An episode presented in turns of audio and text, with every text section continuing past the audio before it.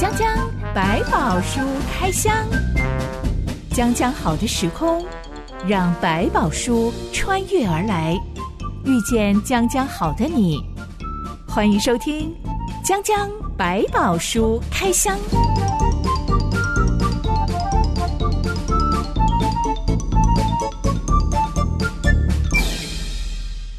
宝书里有百宝，让知心和下凡哥为你开箱来挖宝。Hello，我是知心。Hello，下凡哥。最近新闻一直在报道海外高薪工作的骗子，是很多人会看到，哎，海外的工作有高薪，立刻就哦，我要向前看齐，嗯，呃、为了钱钱钱，抵达当地之后发现是黑道公司，当不了员工，只能当奴隶，嗯、只能当人质，还可能会被虐待致死。没错，下凡哥，其实社会上有两种声音。一种说、嗯、你们就是贪啊、蠢啊，嗯、所以活该受骗。对，另外一种人会说、嗯、啊，好可怜哦，我们要赶快呼吁他们救回来。对，救援单位赶快去救。是你比较偏向哪一种？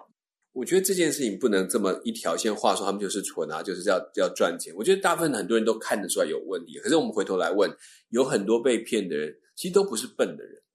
他们为什么会？他就就他也都看见，甚至别人的他也会说啊，那个是诈骗啊。可是为什么他们有一些话术会引导这个？还有很多人在那个时期刚好碰到一个特别的状况，让他没有办法分辨，会以为刚好是机会来了，或者是说熟人来骗你。邀我去的人是我从小的拜把兄弟啊，所以我当然信他。对，而且其实他们也制造了很多在线上的很多让你看到，好像他们真的在过这样的生活。所以他其实不是只是给你一个、嗯、哦，我跟你说辞，还让你证明给你看，甚至让一些现身说法来表示，你看我们真的可以这样子。那我觉得，对于一个在经济上状况上面碰到极大的难处的人，或者是真的有一个期待想要完成。他需要很快的赚一些钱，可能就很容易掉进这个陷阱，所以不能完全说人家蠢。我觉得这些有点过头了。其实钱谁不需要呢？也许人家正好碰到一个难处，他想我自己赚总比我去跟地下钱庄去借钱好，所以很容易就跳进那个陷阱。大家互相的提醒是重要的。嗯、我在新闻上看到一个很有趣的一幕，因为有很多人被高薪啊骗去海外，然后就变成猪仔，所以警察加强在。机场盘查，只要是呃看到单身的一个人，嗯、一个人想去，然后要前往一些比较可疑的国家的，是就会盘查你为什么要去呢？你要去那里做什么？对，就真的查到有个男子很可疑，他说他。没有见过面的，在网络上交的女朋友，邀请他去赌场做高薪的工作，没错。然后正好他最近有债务缠身，嗯、他拼命向上帝祷告。这个时候，这个工作邀约就来了，所以他就振振有词的跟警察说：“嗯、这一定是上帝的安排。”旨意。没想到警察也很绝，警察就回他说：“你现在遇到我们，就是上帝对你最好的安排。”没错，对啊，还好没出门呢。我真的很想为这个警察掌声。鼓励讲的真是太好了。碰到很多其实被骗人，他真的平常真的是聪明绝顶的人，所以他们都觉得他已经盘算好，然后那但是那个时局有时候刚好逼着他就走了一条险路。后来那个警察还很有诚意的问他说：“嗯、啊，你一直说上帝，那你是哪间教会的？”警察就帮他打电话去，然后电话那头的基督徒就在跟他说：“那是诈骗。” 呃，那一天这个男子就被拦下来了，但是不知道哪一天他会不会又啊，我需要钱，所以他立刻又又飞出去了。对，所以我觉得这个东西就是真的，我们要理解。但是我觉得那警察也很聪明，是请他们教会的跟他谈说：“好，我不是你们教会的信任的人，对，那你就来跟你解释。”当然，有时候还有一个状况是在那一。下，你知道为什么一下子没有办法接受自己是被骗？还有原因是面子拉不下来。我怎么会被骗呢？嗯、但其实，当我们每一个人遭遇困境的时候，嗯、我们都很希望可以赶快解决我的燃眉之急。没错，怎么样不会像这个傻男，他把诈骗集团的邀请视为上帝对我的带领？其实上帝不会。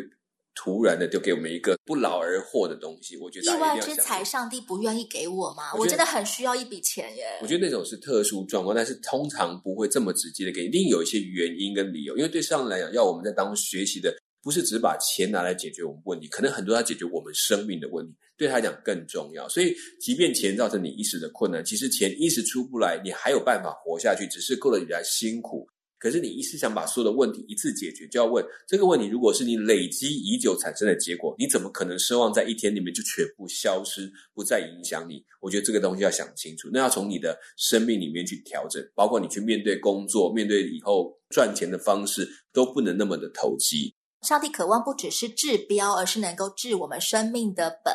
对。但是当现在这个标，嗯、现在问题出现在的这个标上面，嗯、真的已经快要把我压得喘不过气来了。嗯、上帝不能够先帮我处理一下那个标吗？我现在真的需要一笔钱，嗯、我才能够过到下个礼拜。除非啦，除非你真的跑去，可能去借了所谓的地下钱庄的钱，哈，你被逼得快要死了。如果真的碰到这么大的困难，还是有地方可以求助的。你可以先找一些正常的求助管道，比如说你真的跟警方讨论，跟着跟所谓法服讨论，把你的债务有一定的解决，你也甘愿面对。所以我愿意去过比较辛苦的生活，没有钱的生活，它一点一点的还。当你开始做这件决定的时候，其实生活没有这么的恐怖。你可能不能像过去那样，就是你必须先切断。我已经不能像过去那样。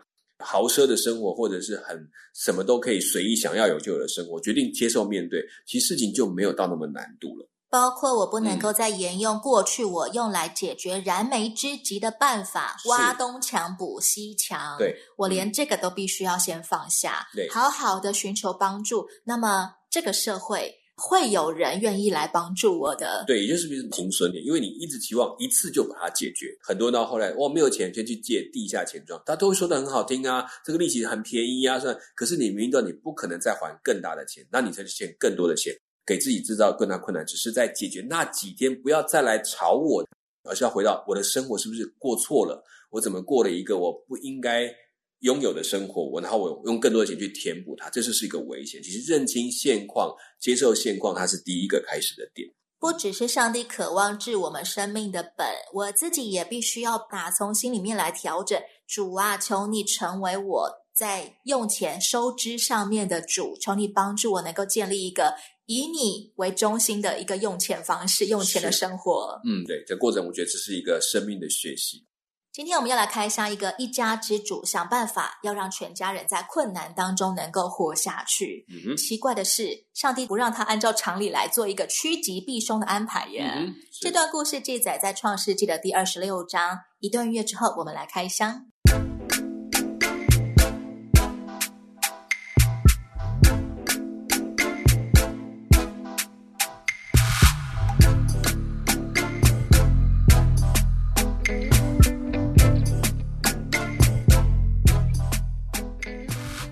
亚伯拉罕过世之后，以撒变成了一家之主。他要养活自己跟妻子，要养活他们家很多的牛羊、骆驼、各种牲畜。对，还有还要嗯、呃、很多靠他吃饭的男女仆婢、牧羊人等等。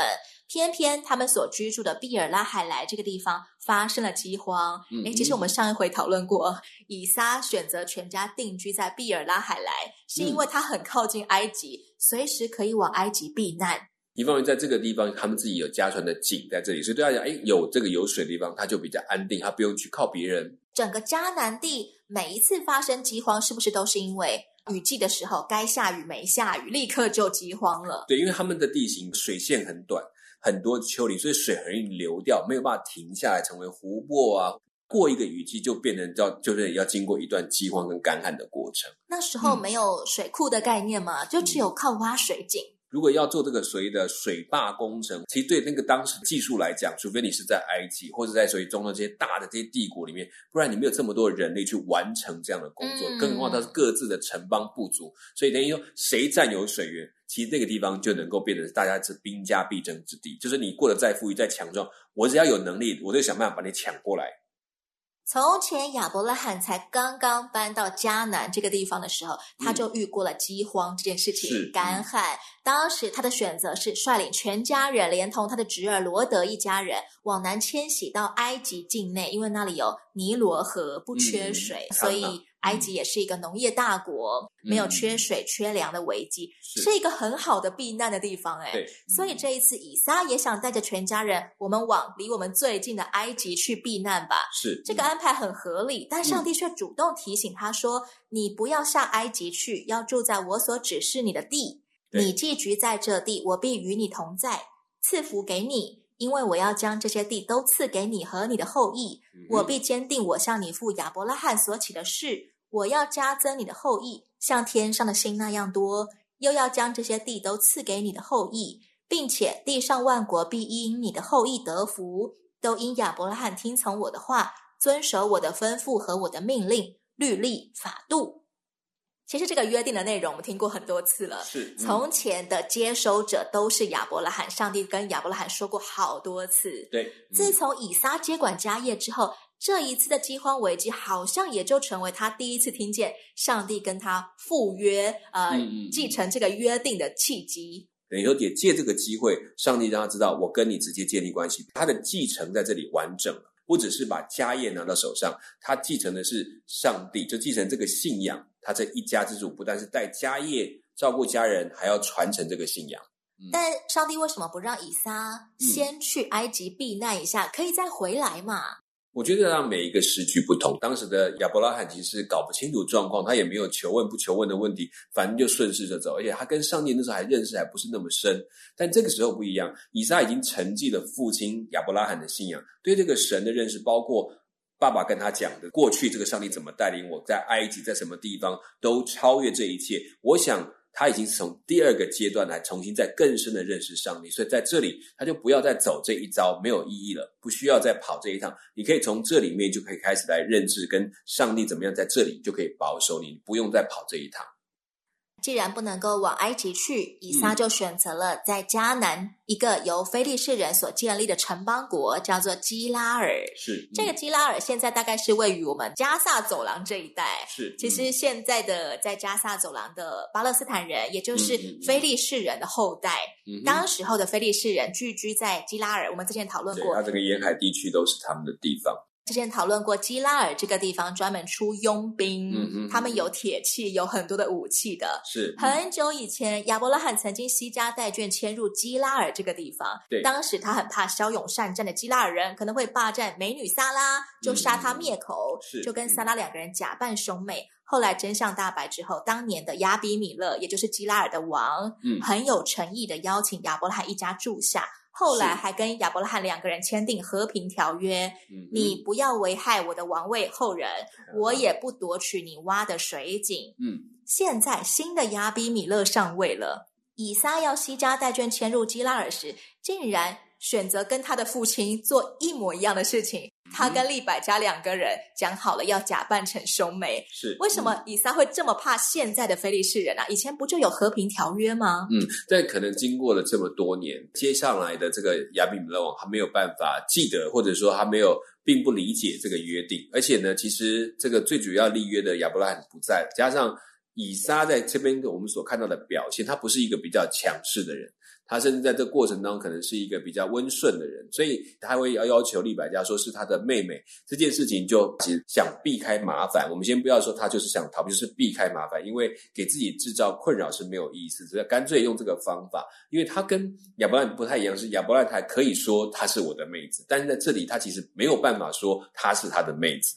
利百加其实是以撒的侄女，侄女，对，所以用当然虽然年龄他们可能相当，但是实际上的辈分却真的不是。那当然看起来像兄妹没有问题。所以其实可以看出来，以撒也明白，在住在这个地方的城里，他要小心，因为这边的人的呃，可能他们都有习惯，其实娶外族的女子对他们俩是很棒的一个机会，有更加不同的种族可以融入他们当中，这是他们会在当时的一些这个城邦文化里面会习惯的方式，所以他也会担心，有可能会为了这个妻子，干脆把他杀了。嗯、当时候的强盛民族，特别是民族里面的王、嗯、大王，都会想要搜罗各民族来的美女，作为我的、嗯、呃，好像一个战利品啊，对对对，这个清点的那个奖品名册一样。没错，可能也会家族里面增加很多文化的一些学习，这样吸收过来。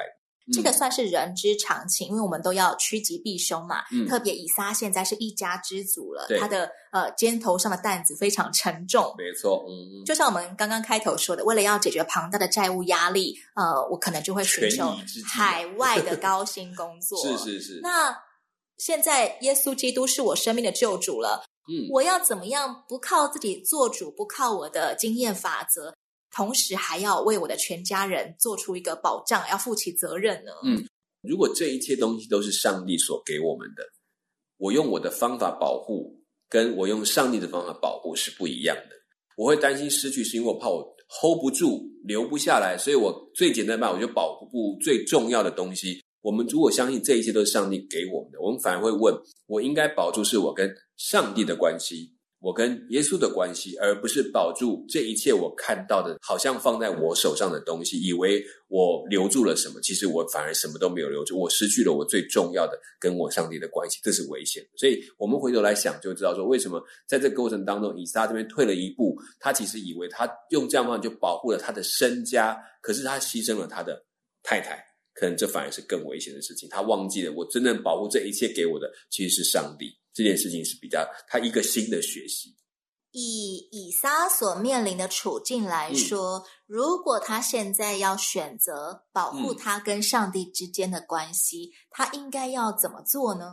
他不需要特别去声明这是他的妹子，不用刻意强调。对，这就好像我们在两权相害取其轻啊，这样子来讲，这一家如果没有了我，这一家就毁了。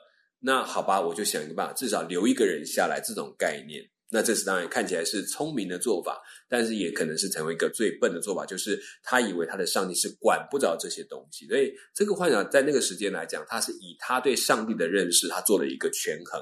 但如果相反，如果认识这个上帝的时候，他等于把这个就全部放在上帝手上。你既然叫我住在提拉尔，那这一切就交给你了，你就帮助我。我们其实也常常在面临重大抉择的时候，会觉得我们眼前好像只有两条路。选某 A 这条路呢，啊，所有的人都死定了。对，选某 B 这条路呢，只有我旁边这个人会死定了，我可能会活下来。嗯，那么我们可能就会按照经验法则，我选择某 B 那条路。是，但如果这个时候其实我是一个基督徒，我要怎么来向上帝祷告呢？主啊，我可以不选择吗？你来帮我选择好了，因为 两个选择我都很害怕结果。我觉得这种都是很两难的东西，我不敢说谁就比较对、比较聪明。今天的基础来讲，是碰到这么多两难的局面，我觉得你只能祷告之后做一个可能性的决定，你就交给上帝吧。你也没有办法再做其他更多的方式。我当然盼望上帝把所有人都保护住，但是最后会是怎么样？这只有上帝能够决定。但我只能做我现在可做的事情。但我前面一定，我能不能有一个先有在上帝面前的祷告，让我先把心定下来，然后 final 做这件事情？大概只能这样。至于我们要去评断的人，我们站在局外，我不方便说太多。嗯，我们有可能无法做出最完美的决定，是，但是我可以在思想这整个决定的过程当中，时常想到上帝，嗯、时常来求告上帝，甚至把我手救不了的，我没有办法保护，就是放在上帝手，求上帝这个手来拯救我们，来帮助我们。我们甚至可以牺牲自己，但是问题是。牺牲的能够拯救吗？我不知道，我只能做一件事，做我最好的决定。剩下的我控制不了，我只能交给上帝，你来保护这一些我保护不了的事情。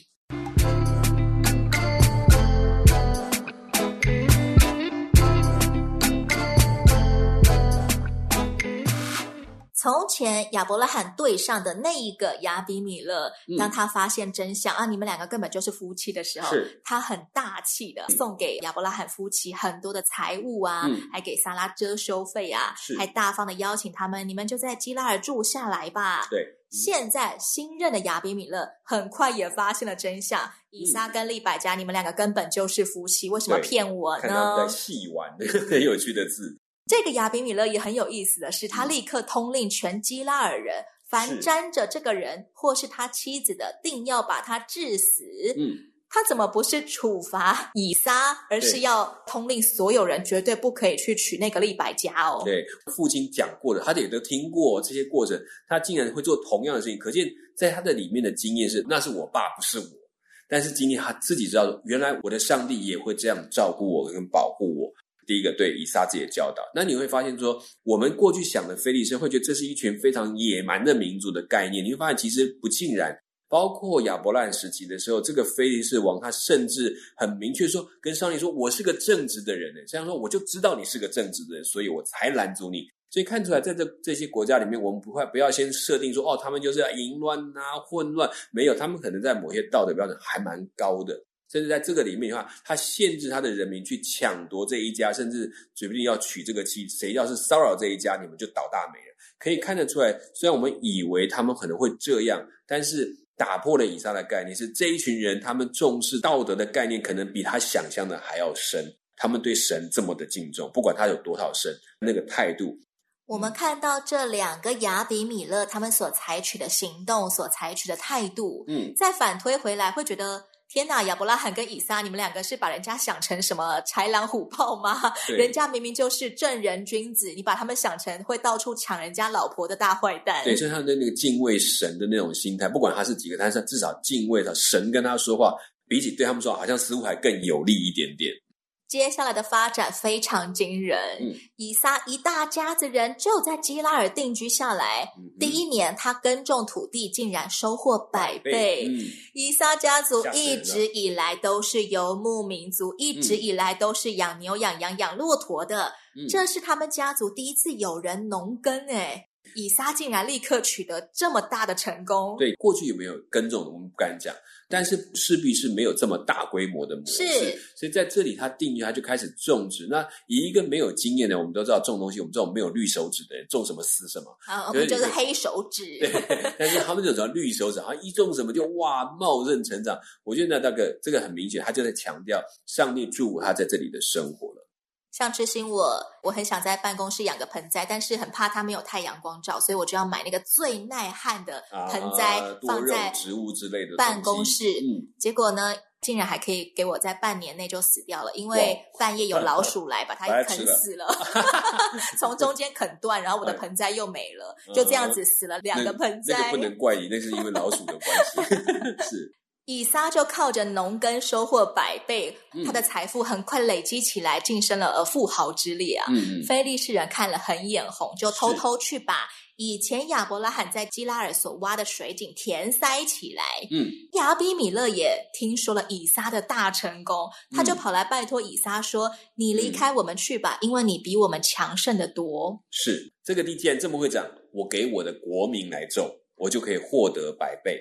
我们觉得你成功是因为我们都没有发现这块土地很肥沃，啊，被你用掉了，所以把你赶走。我们自己来种，我们就可以取得千倍的收成。对，他们不知道以撒的成功不是因为土地很肥沃，是就是这点就是很有趣的。然后说我们看他请他走，对，也是客气的请他，也这毕竟是他的城，他当然有权决定。我给你住就很服气了，你换一个地方吧。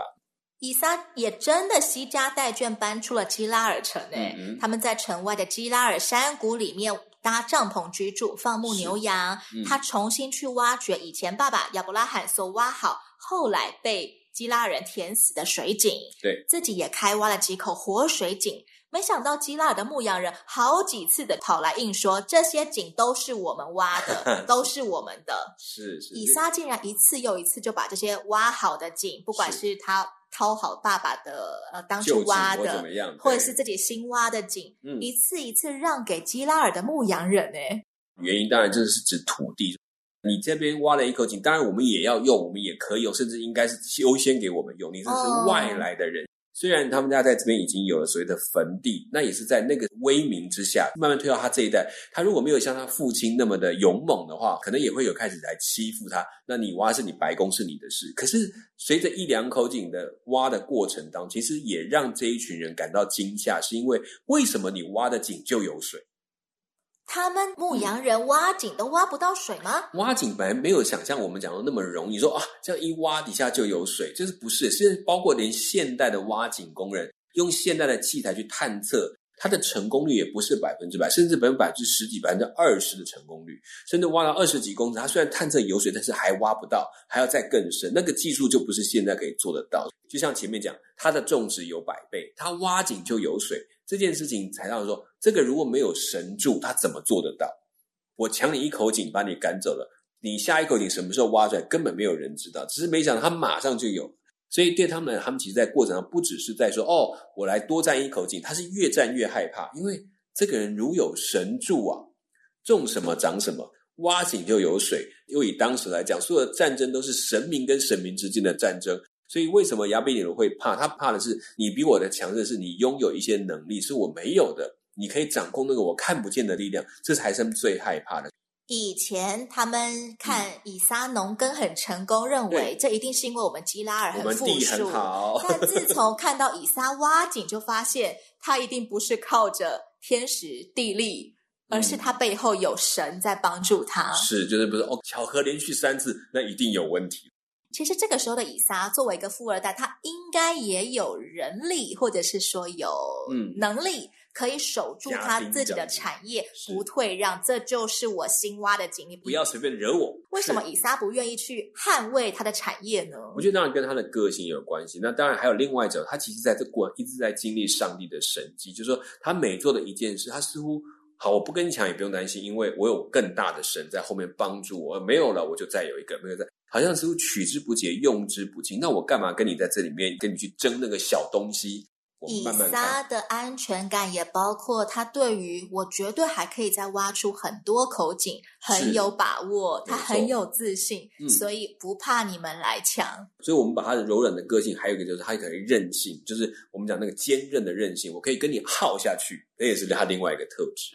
最后，亚比米勒亲自来城外找以撒说：“我们明明的看见耶和华与你同在，不如我们两下彼此起誓，彼此立约，使你不害我们，正如我们未曾害你，一味的厚待你，并且打发你平平安安的走。你是蒙耶和华赐福的了。”对，以撒还、嗯、以撒还为他们设摆筵席，也同意要跟这位亚比米勒立约。在立约当天，仆人来报告说。哎，以撒主人，我们的挖井工程很顺利，又找到水源了。嗯、没错，我看见耶和华明明的与你同在，所以这个其实也让当时跟他们在一起受到一个新的学习，有一个他们所信的神真的很厉害，挖井超厉害，种植超厉害。这些有在针对当时他们所崇拜的一些信仰的神明做了一个相对应的一个比较。然后说，你看他的神比我们知道的还要厉害，我们要经过这么多的努力才做到的，他不用，他去哪里，他的神就亲自的帮助他。这个立约的这一幕，我们想象起来就好像是亚比米勒终于拉下脸来，好声好气的，请你再离我们更远一点。嗯、这个时候还刚刚好，现场有仆人来报告说啊，主人，我们挖到水源了。哇，当场又吓坏了一票基拉尔人了。是 没有错，所以在这里面，他其实不敢再叫他再离，他只说一句话说：将来你不要害我，那我也不会来害你。其实有时候我们没有办法拒绝别人的抢夺的时候，都在想另外一件事：是你拥有的，其实他是抢不走的。他能够夺走的，的对你拥有的上帝是不能抢走的。他会供在你没有的地方再供应你，就是你可以这个拿走没关系，但是我还有上帝会在他适当时间再把我需要的预备给我，而不是让你带在身上抢走就算，抢走只有在你手上的那个部分，你的背后他抢不走，他也抢不走你跟上帝的关系。所以反而在这些关系的当中，我在问的是，我不管这样的对抗抗争的里面，我能不能守住我跟上帝的关系？这个不要失去，其他的。我可能技术不会比你好，或者武力没有你强，被抢走。但是这个东西，我跟上帝的关系是你抢不走的。嗯，这个留在里面，才是你对你生命上最重要的一个来源，一个力量继续产生的结果，就从这个地方来。就好像以撒他所挖到的，不单单是有水而已，嗯，而是我们挖到水源了。那个水源是取之不尽、用之不竭的一个源头。对。就算别人抢走了我三口井、五口井，我只要有这个水源，我就可以源源不绝的得到我所需要的供应。嗯，而且对以撒来讲，在这个过程，他更确定他认识这个上帝是跟着他走的，不是好像我我离开这个地方，这个上帝就不见了。是他不管退到哪里，上帝都要为他开了新的机会，他更有把握。我的神是跟我同在，他自己也在学习这个很真实跟神的关系。我们之前聊到利百家作为一个豪门女主人，她需要具备哪些个性特质？嗯、其实今天我们看见以撒，她面对敌人来抢水井的时候，真的是展现出一个非常宽阔的心胸跟眼界，这也是足以成为一个企业家的个性和特质。嗯哼，其实外在的昌盛来自于他内心的昌盛。嗯，强大能够撑持这个场面。下一回将将百宝书开箱，我们要来开一下以撒跟利百加两个人生下了一对双胞胎儿子的故事喽。嗯哼，欢迎你到留言板上跟我们聊聊你对以撒如何发家致富的看法。我是哲心，我是采凡哥，我们下回再见喽。OK，拜拜，拜拜。